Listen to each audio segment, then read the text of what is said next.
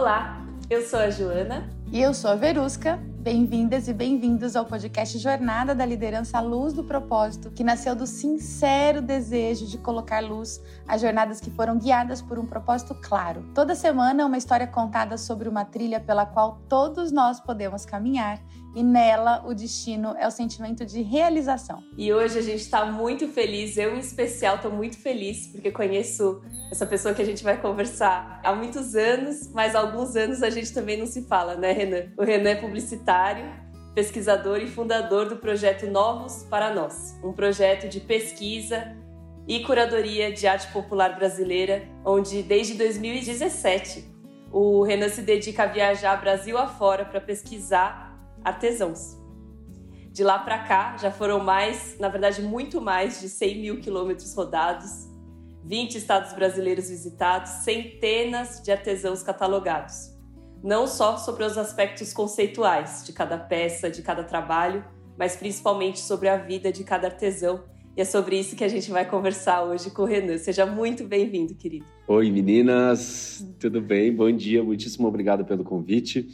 Fico muito, muito feliz da gente estar aqui batendo esse papo. E é uma longa jornada, né? Agora, vamos entender que ponta é de liderança nessa história, mas uh, é uma jornada pessoal muito, muito extensa. A gente vai bater esse papo, né? Vamos, vamos. A gente costuma dizer, Renan, que a gente senta aqui em volta da fogueira, onde muito mais do que a gente falar sobre uma liderança que está numa hierarquia, a gente está falando sobre lideranças que olharam para um contexto no mundo e tomaram o primeiro passo, né? se moveram, se autolideraram e depois lideraram um projeto, uma equipe, um processo, uma mudança na história desse contexto. Então, estamos aqui sentados em volta do fogo, querendo muito ouvir o que, que moveu. Uh, na época que você começou a se mover para esse sentido, a gente trabalhava juntos numa agência né, de de publicidade e o Renan muito jovem ali se movendo literalmente pelo coração dele por algo que chamava ele no Brasil profundo. E eu não sei se foi aí que começou isso. Então eu queria te pedir, Renan, para você nos levar, né, para o momento e aí riqueza de detalhes e no seu caso assim não tem desculpa, você tem que trazer riqueza de detalhes mesmo, né? Porque se tem uma coisa bonita, né, em tudo que você vai curando aí desse Brasil profundo são os detalhes das histórias e como essas histórias estão expressas nas peças, né? É, então, no seu caso, não tem desculpa, riqueza de detalhes para o momento em que você disse sim para essa jornada de liderança, que é esse projeto maravilhoso que você faz. Vamos lá, Joana. Essa é uma longa história. Vou tentar contar aqui de uma, de uma maneira que fique mais, talvez, fácil de, de ser entendida, mas Joana, Verusca e todo mundo que está ouvindo, eu sou nascido no interior de São Paulo, uma cidade chamada Jaú, vim para cá, para a capital, em 2010 para fazer faculdade de publicidade e marketing.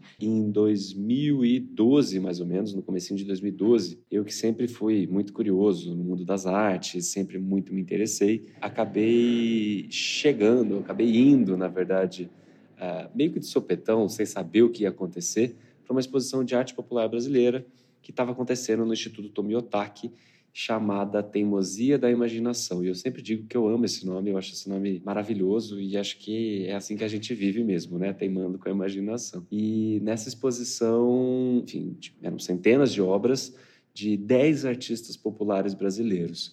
E por mais que eu sempre tivesse sido essa pessoa muito interessada no mundo das artes, eu não saberia naquele momento falar para vocês duas o nome de um único artista popular brasileiro. Isso já foi um, um, primeiro momento de clareza na minha cabeça, né? ou pelo menos de dúvida. Por que é que eu não sei o nome de um artista popular? E comecei a refletir um pouco sobre a educação que a gente tem nas, uh, nas escolas. Eu ali tinha 21 anos, fiquei muito intrigado com essa situação toda. Bom, saí de lá com o catálogo da exposição e aos poucos comecei a pesquisar esse mundo. A gente trabalhou junto, Ju, eu acho que foi em 2013 mais ou menos. E nesse momento, enfim, eu já sabia alguma coisinha de arte popular. Fui pesquisando aos poucos, fui indo e voltando do trabalho, entre um job e outro na agência, eu sempre estava dando uma fuçadinha à noite, na internet, mas demorou um tempo até que o negócio criou uma consistência na minha cabeça, tá? Eu uh, fui para uma outra agência, uh, lá eu fiquei quatro anos, e nesse ritmo acelerado de agência, eu acho que eu comecei a ter um olhar que, que ele foi adquirindo uma consistência em relação à arte popular brasileira. Foi entre uma concorrência da agência, que concorrência, para quem não sabe, é um período que você passa ali semanas, meses, enfurnado em uma única coisa que você está tentando prospectar um novo cliente. Então, a gente prepara um, enfim, uma grande apresentação, o que seria uma possível campanha. E foi, assim, acho que foi um período de mais ou menos uns dois meses fazendo essa concorrência e chegou um momento que eu estava exausto daquilo de ficar virando noite na agência, muitas vezes sem voltar para casa, ainda trabalhar no final de semana. E esse movimento todo me deixou muito em dúvida, eu acho, sobre o que é que eu queria fazer. De fato, era aquilo mesmo? É aquela vida que eu, de fato, tinha falado sim lá atrás? Eu imaginava que ia acontecer isso, não ia. E eu chegava em casa exausto, assim, exausto, exausto. Bom, a gente ia entregar então essa concorrência numa sexta-feira. Na quinta-feira à noite eu falei, tá, passei a mão no telefone, liguei para uma locadora de carros para alugar um carro para o dia seguinte, na sexta-feira. Assim que entregasse a concorrência, eu ia dar uma volta. e aí resolvi programar essa viagem em menos de 24 horas para uma ceramista que eu só conhecia dos livros, chamada Noemisa Batista dos Santos. A Noemisa é uma ceramista reconhecida internacionalmente, mas eu falei, contei ali para os meus amigos que eu estava indo visitá-la e nenhum dos meus amigos sabia quem era. Eu só sabia porque estava pesquisando nos livros. E foram 14 horas, eu saí mais ou menos às 8 horas da noite na sexta-feira e dirigi a noite inteira, porque eu não teria outro tempo, né? Fui parando só para abastecer o carro. Quando eu cheguei na Noemisa, que é no Vale do Jequitinhonha, que fica na região nordeste ali de Minas Gerais, já na divisa, quase na divisa com a Bahia, eu, depois de muito me perder ali pelas estradinhas e tudo mais, finalmente consegui chegar na casa dela que fica na zona rural de uma cidade chamada Caraí. E não existe nenhum tipo de placa, não tem sinalização, nada. Foram horas ali me perdendo, na verdade, até finalmente chegar na casa dela. Bom, fiquei mais ou menos meia hora, 40 minutos junto com ela, porque era o tempo que eu tinha. Entrei no carro e comecei a voltar no sábado mesmo. Completei no domingo para poder chegar domingo à noite e trabalhar na segunda-feira de novo. Foi uma viagem tão transformadora por ter visto uma situação que para mim era muito contrastante com a áurea, né, na verdade, dessas obras que, que acabam sendo transferidas, que acabam adquirindo uh, a partir do momento que essas obras são expostas em museus e galerias. E a situação que eu vi no Vale do Jequitinhonha, primeiro, uma coisa completamente diferente disso. E foi tão contrastante, enriquecedor para mim enquanto ser humano, que eu decidi programar a mesma viagem para o mês seguinte, repetir tudo de novo uh, dali 30 dias. E de lá para cá, eu fui para o Vale do Jequitinhonha mais de 30, talvez mais de 40 vezes. Eu tenho isso anotado nos cadernos, mas eu agora de cabeça não vou saber contar para vocês exatamente. Aos poucos, então, de 2014, que foi essa primeira viagem para frente, eu comecei a tentar programar viagens ainda trabalhando em agência de publicidade, para poder visitar algum artista popular que eu só conhecia dos livros. Então, aos poucos, eu fui até o Ceará, depois eu visitei o sul do Pará, Aí eu voltei para Minas Gerais, fui para o Mato Grosso do Sul, fui para o Amazonas. Eu comecei a arriscar, né, basicamente, com os trajetos, o mapa do Brasil. E chegou o um momento de 2016 para 2017 que isso deu um nó na minha cabeça. Porque eu fazia essas viagens no final de semana, férias, feriado, quando eu tinha um dias ali para tirar de repente da agência. Só que eram viagens muito exaustivas. Só que o curioso era, eu já cansava muito durante a semana, né, na agência com esse ritmo acelerado e tudo mais. Mas eu estava esperando o final de semana e estava esperando esses buraquinhos na agenda para cansar ainda mais, mas era isso que eu queria. E aí de 2017, 2016 para 2017, isso deu um nó na minha cabeça. E voltei a falar com você naquela época, eu te procurei, não sei se você vai lembrar. Joana, olha, me dá uma luz, você e tudo mais. Te acompanhava também, sabia das suas, um pouco das suas jornadas. E esse nó na minha cabeça foi, foi uma coisa muito difícil. Tentei terapia, que super ajudou. Comecei academia, que também super ajudou. Comecei a correr. Tentei fazer várias coisas diferentes. Mas aí foi numa noite de janeiro de 2017. Eu estava quase para dormir, deitado assim já na cama, quando me deu um estalo. Parece muito simples, agora vou contar para vocês, mas demorou demais para chegar nessa formulinha. Bom, primeiro ponto. Eu gosto, gostava, né? Gostava, gosto ainda de dirigir, vocês já sabem disso. Conforme eu fazia essas viagens, eu trazia essas peças para dentro de casa, meus amigos que iam visitar uh, ficavam muito curiosos para ver o que, que, é isso, mas quem é que faz? E como eu tinha ido até esses lugares, eu sabia dizer de onde veio aquela madeira, como era extraído aquele barro, que tipo de matéria-prima era aquela, por que, que aquilo começou. Esses contatos com os artistas Uh, me deram também as histórias, né? Eu perguntava, mas como que a senhora, como que o senhor começou a fazer isso? Qual foi a inspiração? Qual foi a motivação? Eles iam me contando. Então, esse storytelling por trás da, da criação das obras era muito interessante. E eu entendia que existiam, existem pesquisadores no Brasil nesse momento, mas que estavam focados em, em, alguns territórios. E minha dúvida era: o que existe entre um território e o outro? Ah, o que é que tem no meio do caminho? O que é que existe entre o, o, o interior do Piauí e o Tocantins? Tem alguém fazendo essa região específica? Tem nessa outra e naquela outra? Então eu entendi que o que eu queria fazer era entrar num carro, percorrer o Brasil criando, uh, escutando essas histórias e contando essas histórias para quem tivesse interesse de ouvir, uma espécie de uma ponte. Bom, super lindo, maravilhoso essa ideia e tudo mais. Eu levantei da cama, anotei no papelzinho para ter certeza que eu não ia esquecer no dia seguinte, mas na mesma hora começaram a pipocar na minha cabeça inúmeras questões. Por exemplo, que carro é esse que eu vou usar para fazer? Não tinha carro, continuo não tendo carro até hoje é, como é que eu ia fazer essa, essa história toda acontecer. E eu botei na minha cabeça que eu iria fazer, não importa o que fosse acontecer.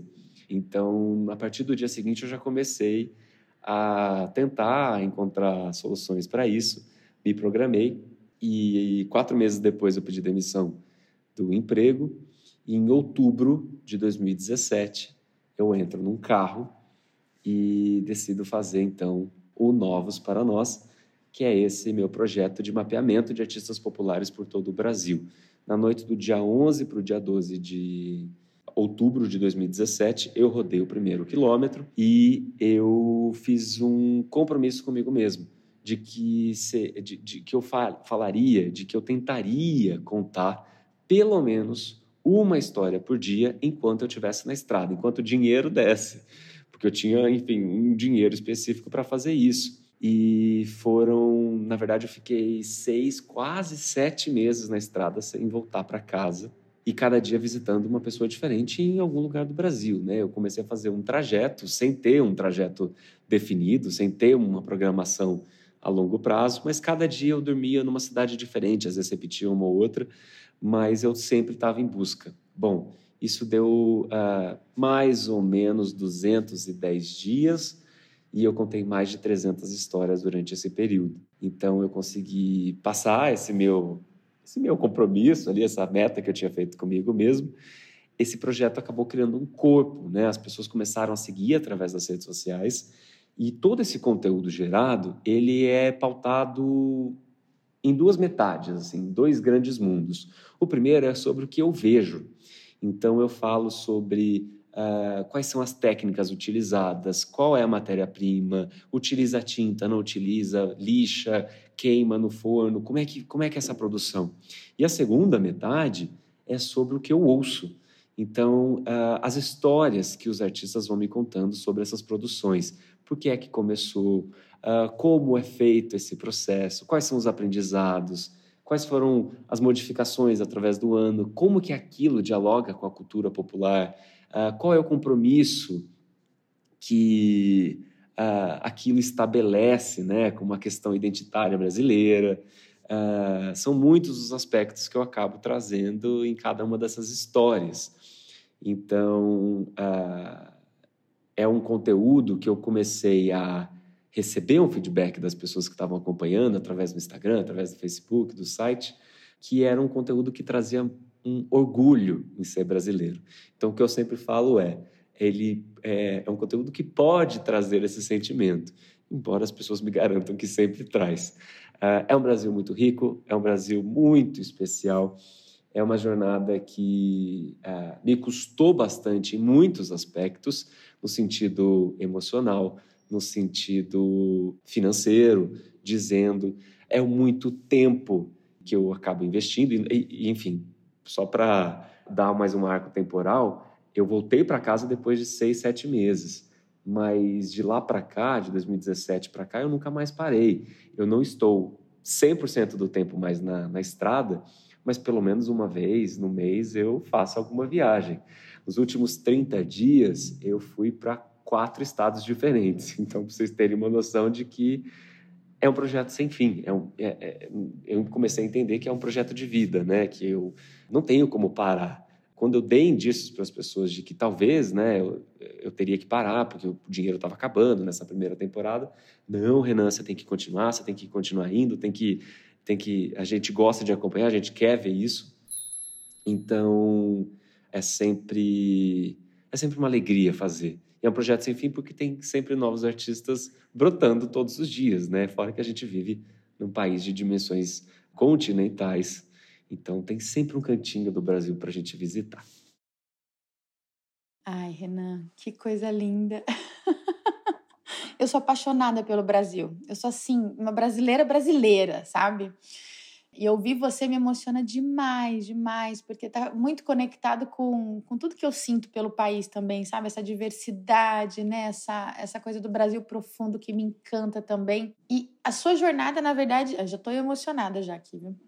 A sua jornada é uma jornada de propósito claríssima, assim, né? Já, você já trouxe elementos pra gente que são elementos claros de quem tem uma jornada de propósito, isso é, e já é evidente mas nem sempre é evidente para quem escuta, para quem não tem os nossos ouvidos, né, Jo? Porque a gente está meio que viciada já em histórias sobre propósito, né? E aí eu queria, te, eu queria que você contasse para a gente quais foram suas dúvidas nesse caminho. Né? Onde foi que você. Porque é muito interessante perceber um padrão em pessoas que têm um propósito claro, que são as perguntas. Ontem, inclusive, eu tive esse insight, sabe, conversando com uma amiga. A gente não, uma, quando a gente tem um propósito claro, a gente não não para para, a gente não perde tempo duvidando de si mesmo. Mas a gente investe, né, a nossa energia mental, psíquica, né, emocional, nas perguntas que a gente faz para a gente mesmo, para que a gente possa continuar essa jornada, né? Então, quais foram as suas dúvidas, né? Por onde passaram essas perguntas para que você pudesse continuar? Verusca, logo de cara, que foi essa noite de janeiro que eu digo, lá de 2017, foram essas, né? As, as, as primeiras. Tá, mas como é que eu vou fazer isso acontecer? Porque uma coisa é você ter um sonho, mas, e é óbvio que eu vou falar aqui, enfim, é uma frase, uh, até um clichê, mas ninguém vai correr atrás dos seus sonhos se não for você mesmo, né? Uh, você é a única pessoa que dá conta de fazer isso e é a única pessoa que pode fazer isso. Então, quando eu quando essas dúvidas, era muito romântico pensar, né? Não, eu vou entrar no carro, é muito aventureiro, né? Vou desbravar o Brasil e tudo mais. Primeiro que desbravar o Brasil já acho que é um erro gigantesco. Mas eu me colocar em uma situação onde o meu eixo central, que era um eixo que estava acostumado com uma grande cidade, São Paulo e tudo mais, esse deslocamento de eixo, né? Primeiro físico, de me levar por outros lugares. Essa é a primeira questão. Depois, segundo, esse deslocamento de eixo acaba sendo um deslocamento de ser, assim, né? De, é uma essência que acaba uh, sendo impactada, sendo colocada próximo de outras coisas que não era muito da minha intimidade, não era muito da minha. Não, não era uma coisa muito habitual para mim, por mais que eu já estava ensaiando né, um pouco desse caminho. Esse deslocamento, então, esses deslocamentos me geravam inúmeras dúvidas. Por exemplo, parece que é uma coisa super as pessoas falam isso. Nossa, Renan, mas era uma certeza desde sempre. Que bom que você faz isso. Eu recebo diariamente uh, mensagens emocionadas de pessoas que me emocionam também para dizer como é inspirador esse projeto, de como é bonito ver esses artistas uh, fazendo o que fazem, como, fazem, como eles fazem manutenção da nossa cultura. E acabam elogiando também o meu processo. é, como se fosse uma coisa muito clara e uma coisa muito fácil de ter sido estabelecida. Mas para mim foi um grande tiro no escuro. Eu não sabia o que ia acontecer. É quando uh, existe uma expressão que eu fui descobrir anos depois que é o salto de fé. Você vai para uma coisa que você não tem noção. Você, como se você se jogasse num precipício dizendo: é, Eu não sei onde está o paraquedas, mas vai abrir. Em algum momento ele vai, eu vou achar onde ele está. E você não sabe direito o que é que está acontecendo. E para dar certeza para vocês, inúmeras vezes dentro do carro, eu pensei: o que é que eu estou fazendo? De onde vai vir esse dinheiro depois? Como é que eu vou pagar o aluguel quando eu voltar? Eu tenho dinheiro para gasolina até que momento? Então, assim, são inúmeras, foram inúmeras questões e que continuam existindo até hoje, seis anos depois. Para vocês terem uma noção, isso eu contei pouquíssimas vezes até hoje, o Novos para Nós, ele iria existir durante o tempo que eu estivesse na estrada dessa primeira temporada, né? Hoje eu chamo de primeira temporada, mas para mim seria a única, né? Naquele momento. E depois eu voltaria para São Paulo e o Novos para Nós seria uma espécie de portfólio para eu pedir emprego em uma galeria, algum museu, coisa do tipo. Quando eu falei, gente, acabou primeira. É, é, enfim, é, foi isso, né? É isso, nós para nós é isso agora, eu preciso procurar meu emprego. As pessoas diziam, não, de jeito nenhum, você tem que continuar, você não pode fazer isso. Então eu resolvi estender mais um pouco. estendi mais um pouco. As, nas primeiras semanas, era uma cobrança gigante dentro de mim, dizendo: Mas por que, que você ainda não foi fazer uma entrevista de emprego? Por que, que você não foi para lá? Por que, que você não foi fazer aqui? E seis, seis anos depois, a coisa foi. É, o nosso para nós foi pegando no tranco de outras formas, né? Quando eu voltei para casa, muitas pessoas começaram a me pedir: vem aqui fazer uma palestra, vem aqui faz um bate-papo, vamos criar um conteúdo para tal uh, marca, vamos pensar uma exposição para esse espaço cultural, vamos fazer isso, vamos fazer aquilo. Então, uma série de desdobramentos começou a acontecer que eu não fazia ideia de que pudesse sequer acontecer. Então, Novos para Nós acabou adquirindo um corpo, mas um corpo que frequentemente me me confronta com inúmeras dúvidas, mas acho que essas foram as primeiras. Gente, tem tantas coisas importantes para sublinhar, porque assim como você, né, vai desbravando, que acho que não é a palavra correta, né, mas vai se aventurando e fazendo curadoria, né, de da arte é, popular brasileira, da vida desses artistas. A nossa intenção aqui com esse podcast é fazer a curadoria e, e entendendo, né, nos aventurando nas jornadas dos, dos nossos entrevistados para coletar sinais. Né? E você trouxe sinais é, muito claros, porque, gente, quando a gente fala jornadas né, de liderança guiadas à luz do propósito claro, né, parece que assim, né, a pessoa tem um planejamento, né, ela tem certezas, ela tem uma estrutura, ela tem, né? Não, ao contrário, né? Por isso que ela é tão, por isso que é tão bonito, porque sempre que a gente relata histórias, né, que, que cujo destino é a sensação de realização, elas têm cara de vida. A vida vai se revelando, a vida vai trazendo sinais que são internos, que são externos, né? No seu caso, por mais que você tivesse essas dúvidas, né? você tinha algum sentimento que te colocava no carro de novo, né? Exausto, inclusive, né? Da sua, né? Da, da, sua semana, você ia de novo. Por mais as dúvidas, elas não são maiores do que um sentimento, uma luz, um, uma vontade interna, né? O salto é no escuro, né? A gente sempre fala, o clareamento de propósito a gente pode até ajudar a gente, mas a clareza é na prática. não tem jeito, né? que, que a gente, o que, que te ajuda no, no clareamento de propósito? Prestar atenção nesses sentimentos, né? Prestar atenção numa história de mundo que está sendo contada e que caiu na normose, né? Quando você se viu como uma pessoa interessada em arte, mas sem conhecer esses artistas, tem uma normose muito esquisita aí, né? E também outro sinal assim maravilhoso que você trouxe, Renan, é, é apesar de todas as suas dúvidas, a sua confiança, o seu entorno começou a se modificar, né? O seu o seu entorno começou a demandar que você fosse, né? E aí tem uma coisa importantíssima, porque todo mundo vai passar por esse momento de, mas essa ideia não dá dinheiro, né? Como é que eu vou fazer para me sustentar, né? E a gente sempre fala que a, a prosperidade, né? A, a, os recursos eles virão das relações, né? Então você foi ouvindo, né? Claro, você não conseguia colocar isso no papel, ah, eu vou fazer um plano de negócio aqui dessa história, né? Mas as próprias relações vão te contando como. Então, vem fazer uma palestra, então escreve isso, produz esse conteúdo, deixa eu apresentar para essa marca, né? Porque você vai tocando num lugar das pessoas que você conseguiu representar elas nessa jornada. Elas gostariam de ter entrado no carro, né? Você conseguiu representar elas. Esse é outro sinal muito importante da liderança. A gente está, de alguma forma, representando as pessoas. E é por isso que elas incentivam, é por isso que elas querem ouvir as histórias, é por isso que elas querem aprender né, com, com a nossa liderança. E eu queria muito, Renan, saber assim, qual era, você contou das suas dúvidas, mas qual eram as suas certezas, né? Quais, quais sentimentos realmente te moviam? Porque, assim, a gente ouviu bastante de quando você entrava no carro, mas o que, que acontecia quando você encontrava esses artistas? Joana, é... acho que é a única certeza que eu tinha durante esse. Eu vou voltar um pouquinho.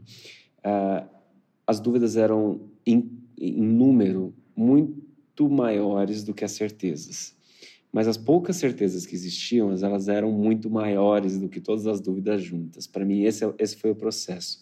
E a minha dúvida, a minha certeza, na verdade, acho que a maior delas, ela era muito pautada em cima de uma dúvida. Que, que eu quero dizer com isso? A arte popular brasileira, eu fui chegar nessa, uh, nessa minha definição sobre esse assunto, eu fui uh, ter uma clareza sobre essa situação anos depois, tá? Mas a arte popular brasileira, ela carrega símbolos de identidade. E identidade talvez seja uma das questões que eh, ou é essa dúvida, né, na verdade, uma, uma interrogação muito grande em cima de identidade, seja que, na verdade, mais assombra ou mais instiga as pessoas uh, hoje em dia. Então, a minha certeza era: eu estou indo em busca da minha identidade. Então, cada vez que eu entrava em um ateliê, cada vez que eu entro ainda hoje em dia, é, acabei de chegar de Pernambuco ontem à noite e fiz visitas super especiais. Então, é mais uma certeza do que eu estou falando. Essas conversas, esses aprendizados, esse processo de aprendizagem é muito, muito enriquecedor para minha essência. O que, que eu quero dizer com isso? Parece que cada vez que eu faço uma visita, eu estou buscando um caquinho do Renan que está ali. E eu estou tentando me entender mais quando eu estou encontrando essas pessoas. A arte popular, ela também traz um sentimento muito grande de coletividade. Por mais que a gente veja uma produção, vai, a gente está aqui no eixo São Paulo, Minas, uh, a gente está aqui no Sudeste. Vamos supor que a gente veja uma produção do extremo norte do Amapá.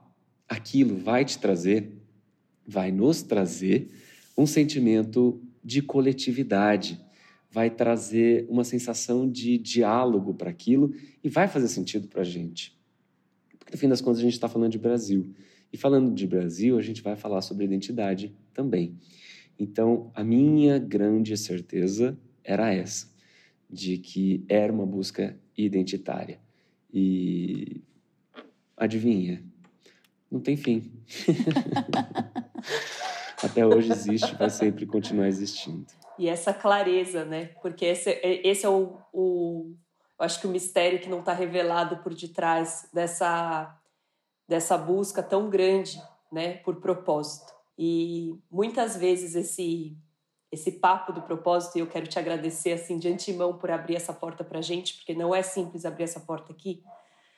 Muitas vezes a conversa sobre o propósito ela para nos nossos papéis sociais.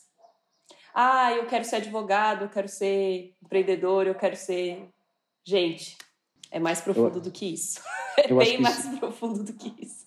Talvez essa seja uma consequência, né, Ju? Acho que talvez Sim. seja um propósito secundário, Sim, né? Dar nome aos bois. Dar nome aos bois. Mas parece que a gente vai conseguir fazer essa, essa transição, né? Então, parece que a gente está insatisfeito no lugar onde a gente está trabalhando, né? Que naquele não é um ambiente bacana, que não é o que, que eu gostaria de fazer, não é o que minha criança se identifica. Enfim, tem algumas coisas, né? E aí eu não me interesso por uma outra profissão, um outro fazer, né?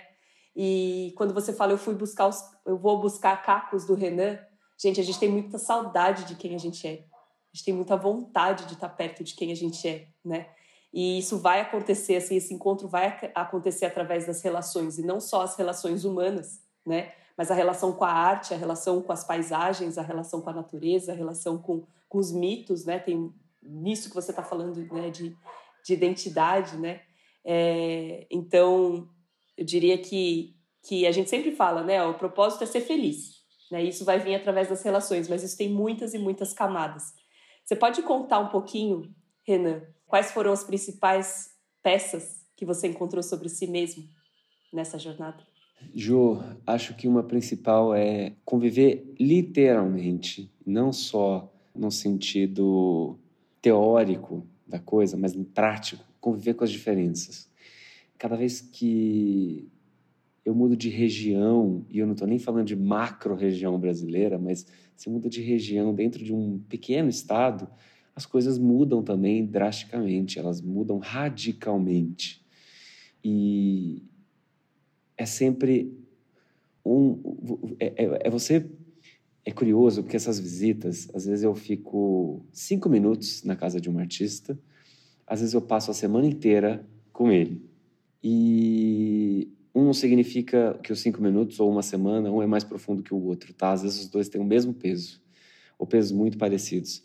Mas é uma abertura de mundo também que são, são pessoas que, muitas delas, sequer têm um ensino fundamental completo ou um ensino superior, mas que frequentaram muito uma escola, que eu sempre falo que é a escola da vida, né?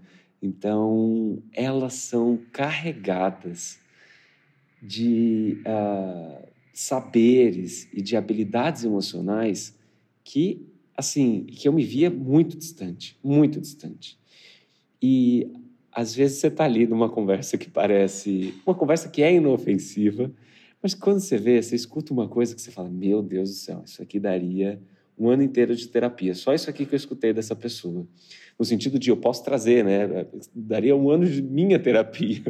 Isso sim, né? e, e a pessoa tem aquilo tão claro para ela. E eu acho que esses caquinhos, cada um deles, às vezes você pensa que o caquinho é pequenininho, aí você vai ver o caquinho é muito maior do que você está pensando, ou às vezes parece que ele é grande, mas ele é menor. E é sempre um momento de. Eu passo, eu passo semanas decantando uh, essas visitas, né? essas conversas, essa, essa troca que eu acabo tendo com eles.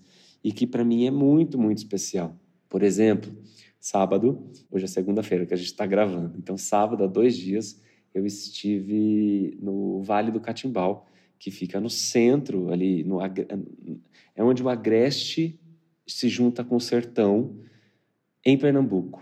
De Recife dá mais ou menos umas 5, 6 horas de carro, sentido sertão, tá? Sentido dentro do estado. E eu tive com um sujeito que eu já visitei mais de 20 vezes, chamado José Bezerra. E ele é uma figura, assim, a gente se trata como amigo, que eu sei que a gente é. E ele sempre, sempre tem alguma história, sempre tem alguma coisa acontecendo. Eu fui até olhar os registros, tinha dois anos que eu não visitava ele. Eu não fico tanto tempo assim sem voltar, mas por conta da pandemia. E aí, Zé Bezerra sempre com alguma coisa para trazer, assim é um homem de mais de 60 anos que não frequentou a escola, mas que você chega na casa dele e ele pergunta: Você está preparado? Aí, enfim, minha resposta é sempre não, né? Porque quando, como assim, eu tô preparado, né? Preparado para o quê? Eu nunca sei o que vem pela frente. E aí, dessa vez, ele pega, ele, ele criou um instrumento que são basicamente dois utilitários ali de zinco que ele equilibrou numa uma chapa de madeira e aí passou um cordão, um arame ali bem esticado, tensionado, e ele vai batendo e cria uma música, tá? É um, um instrumento de corda que ele mesmo desenvolveu. Estou contando essa história porque o que para mim resume, resume muito essa sua pergunta é o que ele fez depois disso. Começou a tocar e aí ele cria na hora a música. E é impressionante, porque parece que essa música já, enfim, cada hora é uma música diferente, é claro, mas parece que essas músicas já existem há muito tempo. E ele cria na hora. É, eu acho que esse embalar da vida, né, essa, essa jornada que a gente vai indo, faz com que as palavras acabem aparecendo. E algumas pessoas são mais bem treinadas para isso, né? Mas eu acredito que é uma habilidade que a gente pode, de fato, exercitar e desenvolver. Então, eu queria dizer que Zé Bezerra, para mim, é um exemplo desses que exercita bastante coisa, não só na arte dele, que funciona muito na base do olho com a mão, que é um é um diálogo que ele vai fazendo do olho com a mão, ele encontra essas madeiras tão retorcidas lá do, do, do sertão, e ali ele vê bichos, né, nessas, no formato da madeira. Ele fala, ah, essa daqui, olha, tá vendo aqui? Isso aqui é um bico, isso aqui é um olho, e de fato parece, né? Você tem esses índices de possíveis bichos do imaginário dele, né? E é um sujeito que, que improvisa muito bem, parece que improvisa, né? Talvez. Acho que é isso também, é um, é um, é bom jeito da gente trazer para o nosso cotidiano. Que lindo, Renan. Nossa, que lindo. Tem uma, uma tirinha do, da Mafalda que eu amo. eu sempre trago ela aqui porque tem, tem, algumas histórias que cabem perfeitamente, sabe? E na sua também. E o Kino, né, escreve para Mafalda nessa tirinha: Justo a mim coube ser eu. Exatamente. Por que você, Renan? por que você, né? Você já parou para pensar nisso? Nossa, por que eu faço, faço isso, né? Porque eu, no mundo, sei lá, no Brasil, sou responsável, né, por, por levar essa conexão, né, com as pessoas adiante. Porque eu faço, é, me relaciono com a arte dessa forma? Por que eu me relaciono com as pessoas dessa forma? Isso já passou pela sua cabeça em algum momento? Ou que respostas você teria para essas perguntas? Verusca, é, existem outros pesquisadores em campo, é, outras instituições, associações, ONGs que fazem trabalhos similares, né? Mas relacionado a, mim mesmo, eu vou te responder com uma outra tirinha, então, já que você falou de uma tirinha, eu vou te devolver uma outra tirinha. A gente vai construindo outras tirinhas de vida. Mas tem uma do Calvin e Hobbes que eu gosto muito, que um olha para o outro e fala assim: Você já parou para pensar que um dia a gente vai morrer? Aí depois tem uma outra tirinha que um olha para a cara do outro e não tem nenhum balãozinho. Momento de pensar, né? E aí o outro, na terceira, no, no terceiro quadrinho, responde: É verdade, mas todos os outros a gente vai viver. Então, sim, um dia a gente vai morrer, mas todos os outros a gente vai viver, né? Então eu acho que é sobre isso, é essa motivação, essa pulsão que tem dias que está mais adormecida, né? Tem dias que ela está mais saturada, mais, mais cheia de vida. E eu acho que, para mim, sempre esses momentos de diferenciação e da gente entender essas diferenças, eu acho que ali, para mim, que mora a pulsão. Ali, para mim, que, que mora o meu desejo, ali que mora a minha vontade de ir, de fazer, de programar a próxima que por sinal é amanhã cedo, que já vai a próxima, que já é a próxima viagem. Eu acho, eu acho que é mais ou menos por aí, gente. Não sei se está dando, não sei se eu consegui traduzir, mas eu acho que vai por esse caminho. Eu espero que as pessoas que estejam nos acompanhando aqui estejam usufruindo desse campo, assim, né? Tem um campo em tudo que você está falando, que é a própria arte, né?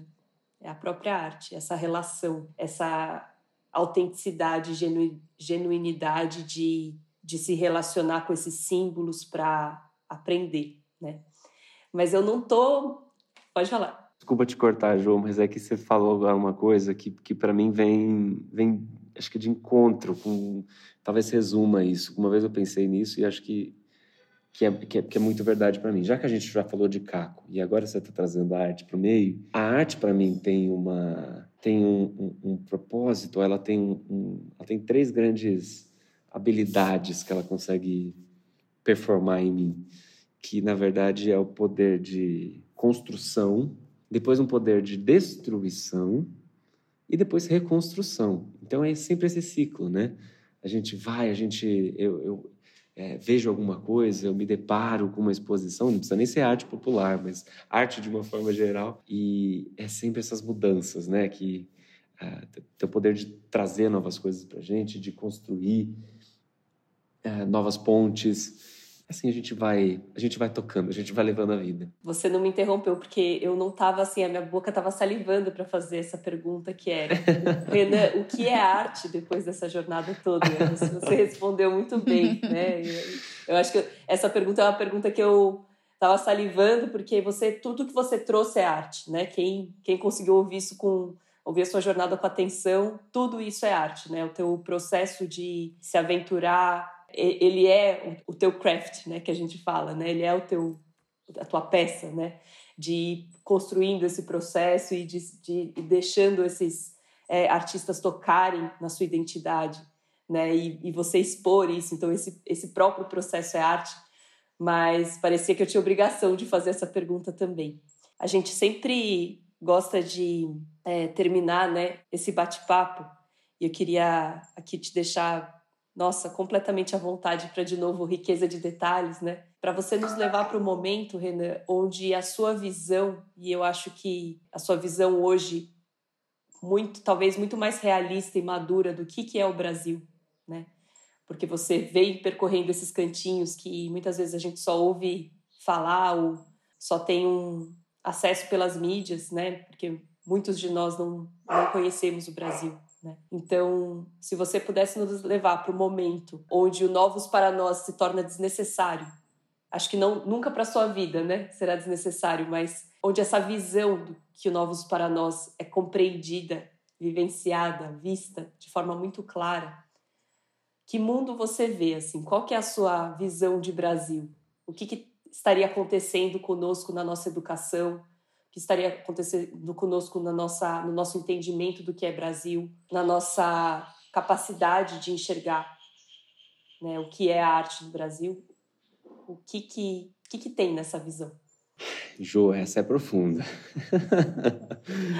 Eu sempre falo que é uma pena que o Novos para Nós tenha que existir, porque se a gente for olhar na cronologia da da arte popular, ou pelo menos da pesquisa em relação à arte popular, uh, a gente teve muito, a gente teve muitas ajudas uh, de olhares, de contribuições de olhares que eram estrangeiros. Por exemplo, a Lina Bobardi, enfim, arquiteta. A, a Lina teve muitos, muitas atribuições na vida dela, mas entre uma delas, arquiteta, e ela, quando o MASP é inaugurado na Avenida Paulista, em 69, ela decide fazer uma exposição nesse prédio que, enfim, hoje em dia é um cartão postal da cidade de São Paulo, é um cartão postal do Brasil, é o museu com a coleção mais importante, é, é, é celebrado como uma das coleções mais importantes do hemisfério sul. Então, quando ela inaugura o MASP, no mesmo prédio que abriga Van Goghs, Picassos, Gauguins e, enfim, toda essa essa galerinha europeia, norte-americana, ela decide fazer paralelamente uma exposição sobre a arte popular brasileira, chamada de A Arte do Povo Brasileiro, A Mão do Povo Brasileiro, desculpa. Uh, e ela coloca então nesse mesmo prédio uma coisa lado a lado. Então esse olhar, esses olhares estrangeiros foram muito enriquecedores eu torço, é, eu sempre falo então que eu adoraria que esse projeto não existisse, que o Novos para Nós não existisse, que a gente pudesse já ter olhado para a arte popular, assim como a gente teve grandes olhos que clarearam isso, né? Mas infelizmente eu entendo que o Novos para Nós ainda é necessário. Num dia que uh, esse processo me faz muito lembrar do Darcy Ribeiro, né? Fracassei em tudo que tentei na vida, tentei alfabetizar as crianças brasileiras, não consegui, tentei salvar os índios, não consegui, tentei fazer a universidade séria fracassei, tentei fazer o Brasil desenvolver-se autonomamente e fracassei, mas os fracassos são as minhas vitórias, né? Eu detestaria estar no lugar de quem me venceu. Eu acho que o Darcy traduz muito essa, essa ideia de que é o que, o que é que aconteceria na contramão, né? E o que, é que existe de fato na contramão? É um consumo de uma cultura estrangeira o tempo inteiro? Que eu concordo, a gente tem que consumir mesmo, né? É olhando para fora que a gente vai entender o de dentro. Os cientistas, enfim, astrônomos, eles têm esse, de fato esse, essa prática, que é estudar as matérias que transitam pelo universo para a gente poder entender o que existe dentro da Terra. Então, é, eu acho que a gente é muito saudável a gente fazer isso, é olhar para fora para a gente poder olhar de dentro. Quantas vezes eu cruzei o Brasil e eu estava muito perto de, tá, de, de, chegar no lugar, no, no ateliê, na casa de um determinado artista, e eu pergunto para o vizinho: Você conhece o seu José, a dona Maria? Ele fala: Não.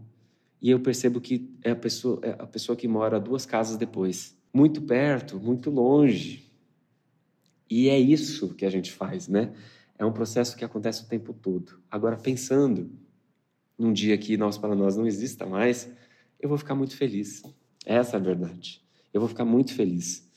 É, eu vou ficar muito feliz de a gente poder ter aprendido, a gente de fato ter valorizado essa produção, porque o que eu faço é dar espaço, né? Tentar criar um espaço para ela para que então você, Joana, você, Verusca, todo mundo que está ouvindo a gente, possa então valorizar. Mas eu não consigo falar para vocês valorizem. Eu não, eu, isso não está na minha mão, né? Eu não consigo. Então, eu vou ficar muito feliz. E acho que a educação brasileira vai ter ensinado desde pequenininho gente que é que eu teria sido meu sonho, né? Ter aprendido lá de criancinha quem era o mestre Vitalino, quem foi Dona Isabel, no Vale do Jequitinhonha, J. Borges, em Pernambuco, enfim, tantos outros nomes que eu poderia citar hoje, mas que eu adoraria ter aprendido desde, desde pequenininho, porque eu acho que então teríamos muitas outras coisas, muito mais, muitas outras habilidades latentes e, e um olhar mais apurado para a sensibilidade do outro, para a gente poder praticar mais empatia, para a gente descobrir a importância do perdão, para a gente poder exercitar confiança dentro da gente, enfim, seriam muitas habilidades emocionais que poderia estar falando. Mas eu ficaria muito feliz no dia que o Novos para Nós não existiu. Quer dizer, eu vou ficar muito feliz no dia que não existiu mais. Outro sinal de liderança muito claro, né? de, de propósito muito claro. O líder ele se move tanto por uma causa, por um contexto, tanto externo quanto interno, e normalmente esse o motivo é a compaixão, né? É a compaixão por si mesmo, por um mundo, né? Que, que ainda de alguma forma carrega um tipo de cegueira, um tipo de sofrimento, um tipo de diferença que não precisa, né? Então, nossa, Renan, assim, que obra de arte essa história. Muito obrigada mesmo. Maravilhoso. Imagina. Lindo, obrigada, Renan. Nossa, a minha vontade era de ficar aqui te perguntando sobre as suas viagens, sobre esses artistas, né? Então, acho que conta também para as pessoas onde é que a gente encontra seu trabalho, que acho que é super importante. Claro. O Novos para Nós, ele é todo articulado nas redes sociais. Então, Novos para Nós, vocês conseguem encontrar no Instagram, que é por onde a maioria das pessoas prefere acompanhar. No Facebook existe também a página com o mesmo nome e novosparanós.com.br também vocês conseguem acompanhar. É sempre o mesmo conteúdo que ele vai para as três plataformas. Então, cada um vai na, na que gosta mais. E as novas histórias, as próximas viagens vão estar sempre lá e as passadas também. Então, pode ir lá, vai arrastando para baixo que você vai descobrir muita coisa do Brasil aí, esse Brasilzão lindo e maravilhoso que a gente ama. Olha, se tem um, uma pessoa boa de stalkear é o Renan, gente. Eu stalkeio ele desde que ele começou, porque assim é imperdível tudo que ele faz. E eu acho que deu para vocês sentirem, né, aqui com esse bate-papo. Então, mais uma vez, assim, se você se conectou, né, se, se essa jornada do, do Renan nesse Brasil profundo, buscando os cacos e os diamantes de si mesmo com esses artistas tocou a sua história, né? Se você tem vontade de se aventurar nessa jornada, cujo trilha é a sensação de realização, fique com a gente, porque todo domingo às 21 horas a gente volta aqui para contar e ouvir uma história que foi guiada por um propósito claro. Um grande abraço e até a semana que vem.